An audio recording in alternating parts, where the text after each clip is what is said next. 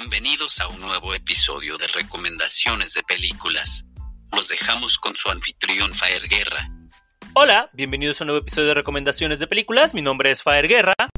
El día de hoy tenemos una no recomendación de una película que se acaba de agregar a las plataformas de Amazon Prime que se llama Locas por el Cambio. Y este es un intento de comedia mexicana. Trata sobre las peores enemigas que cambian de lugar al tener una pelea, llevando una la vida de la otra. Sí, así como pasa en un Viernes de Locos con Jimmy Lee Curtis y Lindsay Lohan, Lindsay Lohan, perdón, bueno, así pero sin ellas. Y la verdad es que esta parece más una versión de telenovela e incluso podría ser un capítulo más de La Rosa de Guadalupe. Es de calidad, hay que decirlo, actuaciones completamente deficientes y otras no tan malas, con cameos de José María Torres e Itati Cantoral. Con una historia y secuencia sin sentido, ni siquiera se sabe realmente por qué se da el cambio. La verdad es que es una no tiene cohesión y es bastante inconsistente.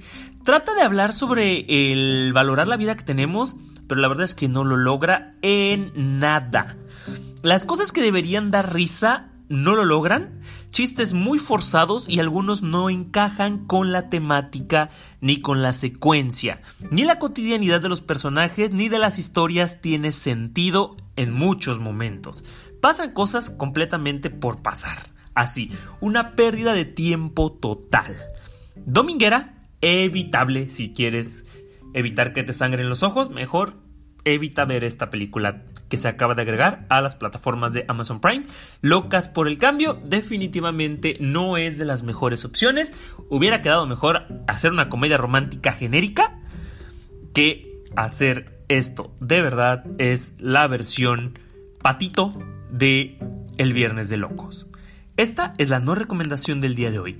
Mi nombre es Faer Guerra y nos vemos en el siguiente episodio.